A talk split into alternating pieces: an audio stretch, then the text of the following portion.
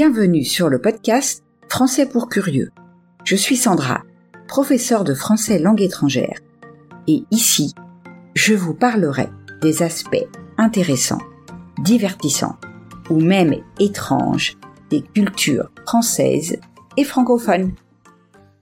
Bonjour à toutes et à tous. J'espère que vous allez bien cette semaine et que vous êtes en pleine forme.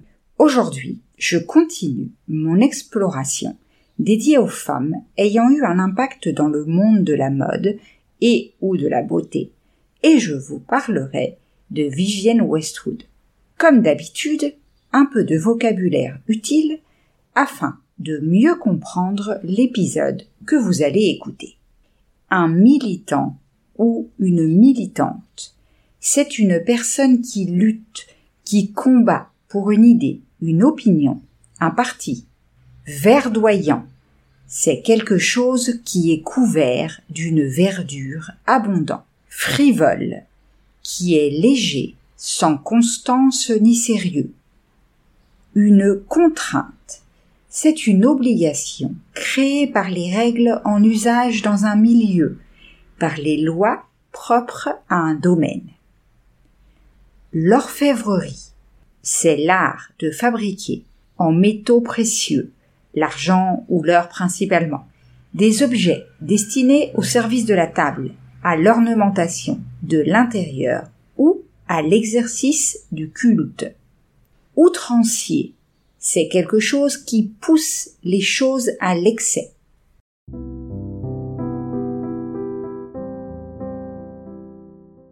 Entrons maintenant dans le vif du sujet. Vivienne Westwood est la créatrice de mode britannique qui a inventé le punk. Militante, engagée et activiste politique, elle est théoriquement ce que l'on appelle une anarchiste.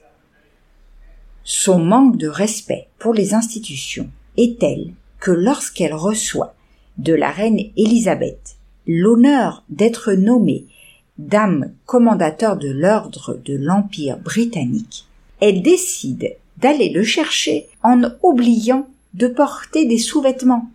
Cet oubli délibéré, volontaire, fera le tour du monde, car Vivienne ravira les photographes en soulevant son manteau et en virevoltant dans la cour du palais de Buckingham juste avant de se présenter à la reine.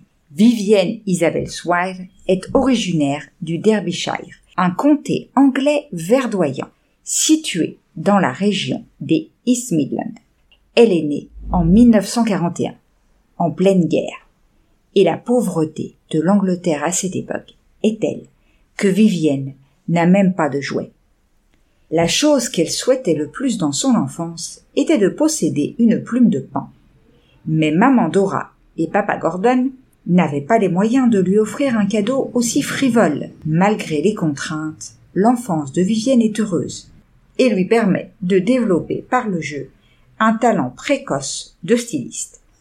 Chez les Swire, il n'y a pas de gaspillage. Vivienne adore regarder sa mère coudre des vêtements pour elle et ses frères et sœurs, les modelant directement sur le corps de ses enfants pour éviter d'utiliser trop de tissu. À l'âge adulte, Vivienne fait de même et au bureau, on la voit souvent découper le tissu de ses robes en rectangle.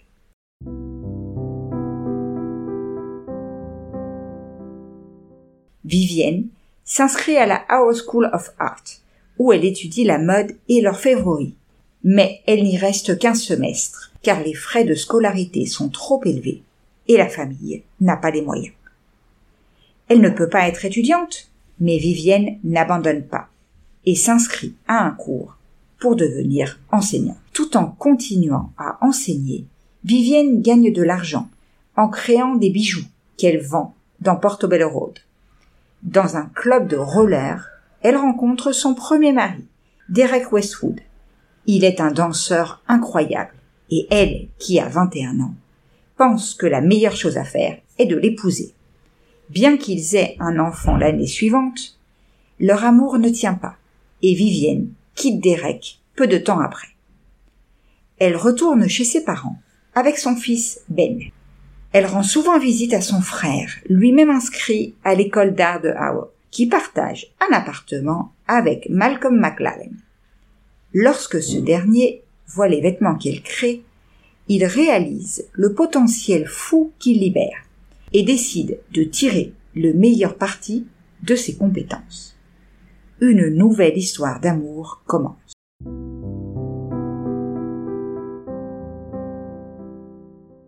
Vivienne tombe enceinte et tous deux pensent que la meilleure solution est d'avorter.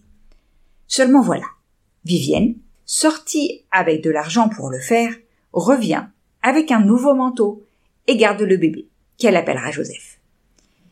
Ils sont végétariens et sans le sou, mais ce n'est pas un problème. Ils mangent du riz avec des noix et des légumes qu'ils obtiennent en fouillant dans les ordures du marché ou en volant dans les jardins de leurs voisins. La légende de la naissance du punk est née à Chelsea, au 430 Kings Road, où Vivienne et Malcolm ont ouvert en 1971 un magasin, le leur, qui est devenu une véritable déclaration d'intention. À une époque dominée par le style hippie, ils inventent un monde nouveau, urbain et déchiré, à leur image et leur ressemblance. Ce sont des années furieuses, colériques et obscénément drôles. Vivienne est photographiée devant le tribunal de Bow Street, en t-shirt noir et le crâne rasé, après avoir été accusée de troubles à l'ordre public. La boutique change souvent de nom, de Let It Rock à Too Fast to Live, Too Young to Die. Les t-shirts portent les slogans de Vivienne et de Malcolm, et ils deviennent de véritables instruments de propagande et de protestation sociale. Plus les inscriptions sont outrancières, plus elles fonctionnent. L'un des plus célèbres, Destroy, finira même par être exposé, bien des années plus tard, au Victoria and Albert Museum. Les noms de la boutique changent au gré de la succession chaotique des collections. En 74, le couple de créateurs commence à vendre des vêtements, des accessoires fétiches en caoutchouc et de la lingerie, alors considérée comme super hard. Mais le groupe qui lit le plus son image au centre chaotique de la créativité de Vivienne est composé de cinq personnes très étranges. Ils s'appellent Johnny Rotten, Steve Jones, Paul Cook, Glenn Matlock et plus tard Sid Vicious. C'est ainsi que naissent les Sex Pistols et il est tout à fait logique que Malcolm devienne leur manager. Alors qu'il est occupé à promouvoir le groupe et à choquer le public, Vivienne s'occupe de la boutique et des vêtements. C'est elle qui donne aux Sex Pistols leur look, les rendant reconnaissables avec des pantalons emblématiques, leurs pulls en mohair et leur t-shirt au slogan irrévérencieux avec lequel les Westwood avaient déjà choqué Londres. Il n'y a qu'un seul problème. Malgré une confection apparemment chaotique, les prix des vêtements de Vivienne sont loin d'être bon marché. La solution la plus simple pour beaucoup sera de les voler, souvent sans conséquence. L'alternative légale est de les fabriquer soi-même, encouragée en cela par Vivienne elle-même. Si les gens ne peuvent pas s'offrir mes vêtements, ils peuvent les fabriquer eux-mêmes. Bien sûr, le résultat n'est pas tout à fait le même, car elle utilise effectivement des matériaux de qualité et étudie chaque détail. Mais pour ceux qui ne vont pas trop loin, c'est parfait.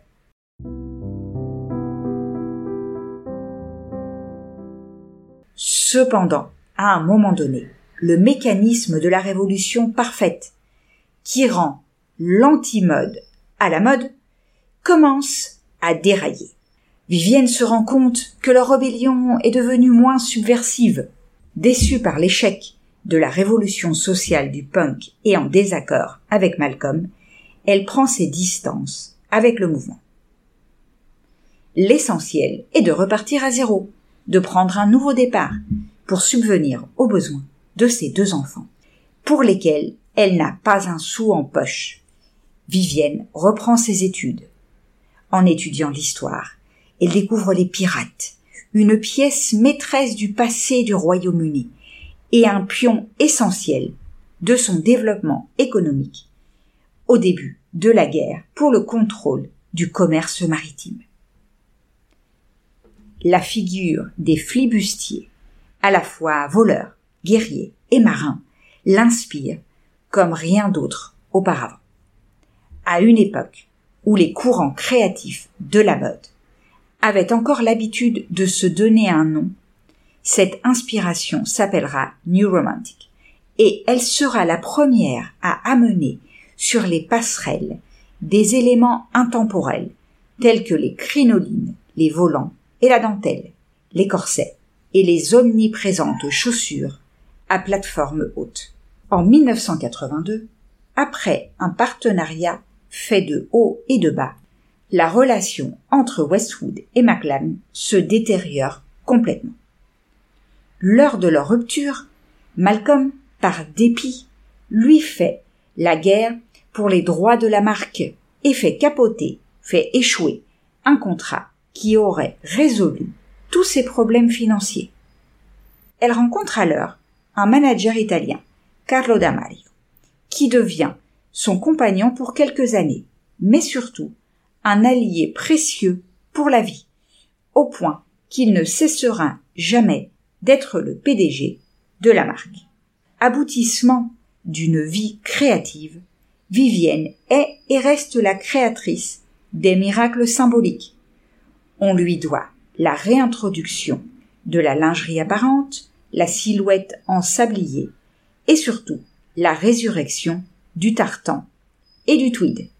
À l'heure où l'on peut acheter des t-shirts punk dans n'importe quelle grande chaîne de magasins et où les clous et les déchirures, loin d'être encore subversifs, incarne le conformisme d'un modèle qui a colonisé toutes les boutiques, Vivienne aborde ses 80 ans avec gloire, menant ses mille combats sur d'autres fronts, sans jamais descendre de la selle du vélo sur lequel elle se promène à Londres.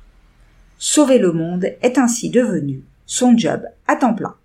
Il est normal de la voir en Antarctique avec Greenpeace ou de l'entendre crier son soutien à Amnesty International même ses vêtements, respectent son engagement en faveur de la sauvegarde de la planète et des droits des animaux.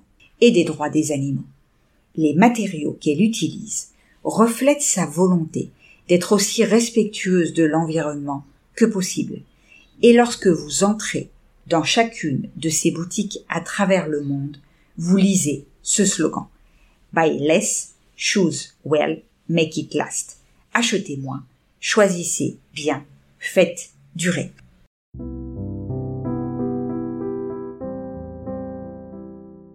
Et voilà, nous arrivons au terme de l'épisode d'aujourd'hui. J'espère que vous avez aimé ce que vous avez entendu. Rappelez-vous que si vous voulez continuer améliorer votre français, vous pouvez trouver la transcription sur mon site. Je vous laisse le lien dans la description.